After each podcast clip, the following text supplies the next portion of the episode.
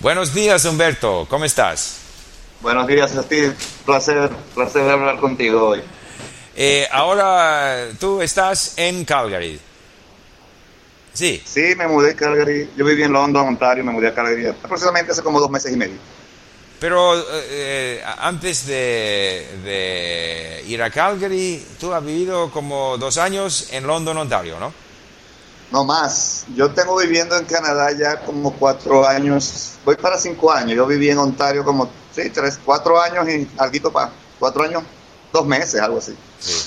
Y tú eres originario de Venezuela. Yo nací en Maracaibo, Venezuela.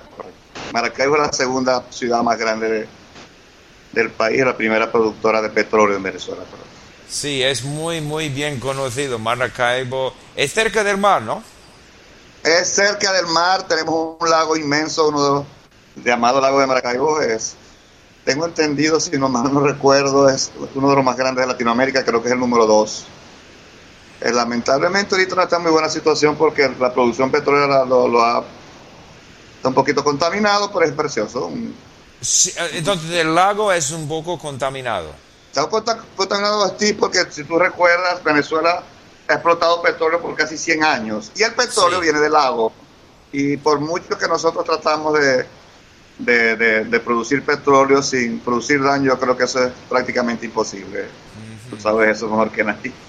Entonces 100 años de producción de petróleo ha, ha contaminado un poco el lago. Todavía no está, que podemos decir que perdido, pero no está en perfectamente condiciones como estuvo al principio. Un poquito. Pero la gente puede bañarse, nadar. Hay, hay, no en todos. Hay unas, hay unos, hay unos sitios donde tú te puedes bañar, hay otros en que no. El, el gobierno ha puesto, el Ministerio de Ambiente de Venezuela ha identificado los sitios donde tú puedes ir con tu familia y hay otros donde lamentablemente no puedes ir. Bueno. Pero eh, y yo creo que tú trabajabas en el, la industria del petróleo. Yo trabajé ingeniero. en la industria. Yo soy ingeniero industrial graduado en la Universidad de Zulia. Yo me gradué de ingeniero ya hace como 20 años. Trabajé en la industria petrolera 15 y ah. mudarme para Canadá. Y ahora, yo no quiero preguntar preguntas difíciles, pero no, ¿cómo no, está no. la situación política ahora en Venezuela? Uy, eso es una buena pregunta. ¿Se va mejorándose? ¿Se va, ¿Es muy, bueno, más o menos tengo, estable? ¿Cómo es? Yo cuando me vine, debo hacerte franco y con eso yo no quiero, yo no soy político, no quiero dar nada. Yo cuando me vine, tomé la decisión de venirme, yo tenía muy buen trabajo. Yo me vine pensando en mis hijos porque la situación era bien muy mal y lamentablemente Venezuela ahorita este no está en una, la, el ambiente político es muy inestable, nadie quiere invertir en el país es difícil, la situación no está fácil allá. Uh -huh. Según lo que me cuentan la, todos mis amigos, yo tengo familia allá, hermanas, y la situación no es fácil ahorita, hay, hay mucho, no sé, eh, no es la Venezuela que yo vi, que en la que yo vivía hace 8 o 9 años atrás. Parece uh -huh. ser que las cosas se están poniendo un poquito más difíciles. Uh -huh. Y la vida aquí en Canadá, bueno, no es fácil a la, la edad de 40 y, y, y sí, más yo, yo cuando, años. Sí. Sí, yo cuando me vine tenía 44, ahorita tengo 49. Sí, sí no es fácil. Para uno ya a esa edad. Lo que pasa es que la verdad es que cuando yo me vine para acá no decidí venirme por mí, yo vine por mis hijos y tengo que decirte de ti que yo creo que fue una tremenda decisión. Yo tengo una hija de 21 años que se está graduando de ingeniero aquí y ya está trabajando. Uh -huh. Y tengo un hijo eh, de 19 años que también está estudiando en, un gran, en el college, estaba estudiando en el college en London, en Fanshawe College. Ahora se mudó a Calgary y va a estudiar aquí, creo que se llama SITE. Uh -huh. Va a estudiar también petróleo aquí. Uh -huh. Y tengo una nena de 10 años que ella adora Canadá. Yo creo que ya, ya no se acuerda que nació en Venezuela. Ya vino cuando tenía 5 años. y, y eh, te, tengo que decirte algo, este Canadá es un extraordinario país. Yo creo que ustedes tienen que estar orgullosos de, de su país. Aunque a, a, yo he oído muchos canadienses haciendo complaint aquí, pero la verdad es que... Sí. Eh, el que vive en Canadá, que hable mal de Canadá es porque no ha vivido en otro lado. sí. Bueno, no, cada país tiene sus su, su avantajes y, y, desavantajes. Yeah, yeah. Claro que, bueno, yo soy uh, orgulloso de, de Canadá y, y, yo quiero que tú eh, eres orgulloso, quedando los dos ahora, de, de Venezuela y, y de sí. Canadá. Sí, porque tú sabes, eh, ya yo ahorita en tres meses puedo pedir nacionalidad. Yo ahorita tengo, yo tengo ya mi visa de residente, yo tengo, con eso fue que entré. Y gracias a Dios Canadá, ya en tres meses yo puedo ser canadiense, puedo pedir nacionalidad. Sí. Y claro, yo, yo nací en Venezuela y yo me crié y viví mucho tiempo en Venezuela. Venezuela es un país precioso, eh, muy rico, tiene muchas cosas, pero bueno, me tocó la decisión. Me vine para acá y déjame decirte que yo a Canadá le, tengo que agradecerle mucho. Me ha ayudado extraordinariamente demasiado, mucho, mucha ayuda. Y creo que es un extraordinario país. Eh, no tengo ninguna duda, Steve. Déjame decírtelo porque yo he estado en Estados Unidos, yo he viajado algo. Y creo, creo que si Canadá no es uno, no está en los mejores tres países del mundo, está por ahí. Está por ahí muy cerca. Sí. Y también, eh, ¿tu hijo también va a trabajar en la industria del petróleo? Sí, mi hijo estudió, empezó a estudiar eh, en el Fanshawe College, que es uno el mejor college donde yo también estudié allí un año. Él estudió algo de programación de computación. Él terminó sus dos años y ahora, como yo me vine para acá, él decidió venir aquí. Va a estudiar algo relacionado a computación, pero dedicado a petróleo.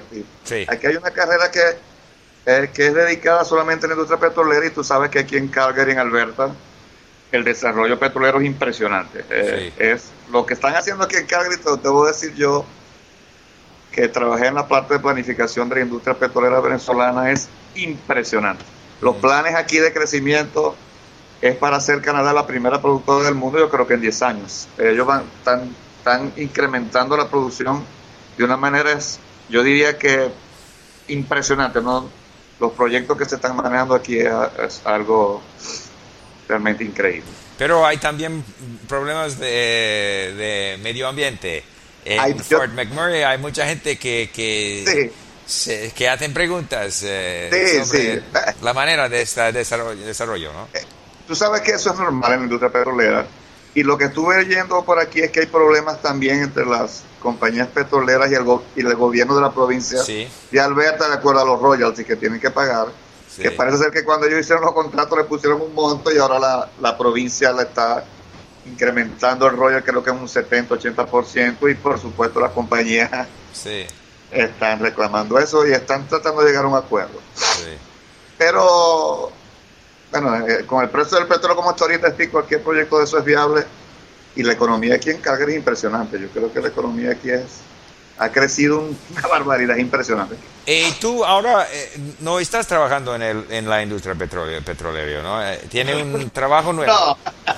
Yo cuando me vine para Canadá, este, por supuesto cuando tú llegas como en una carrera, yo soy ingeniero industrial graduado en Venezuela, como ya te dije. Este, aquí en Canadá no es fácil eh, tú tienes que hacer un proceso para que eh, los títulos que tú tienes en el país fuera de Canadá te sean aceptados. Ellos yo llegué a un acuerdo con la provincia de Ontario, con la parte de mis papeles, de mi, de mi educación universitaria. Ellos me aceptaron unos 3, 4 años. Yo tuve que estudiar un año en el college. Eh, lamentablemente en ese college no hay ingeniería industrial. Y yo decidí estudiar ingeniería de manufactura y me dieron el título de Technologies, ¿no? Es Manufacturing Engineering Technologies. Y tan pronto llegué aquí, eh, vi, un, vi un aviso por prensa que estaban solicitando eh, un Manufacturing Technology, fue a la entrevista y me emplearon de una vez, me dejaron inmediato. y lo más importante, lo que es interesante, Steve? Que después de tres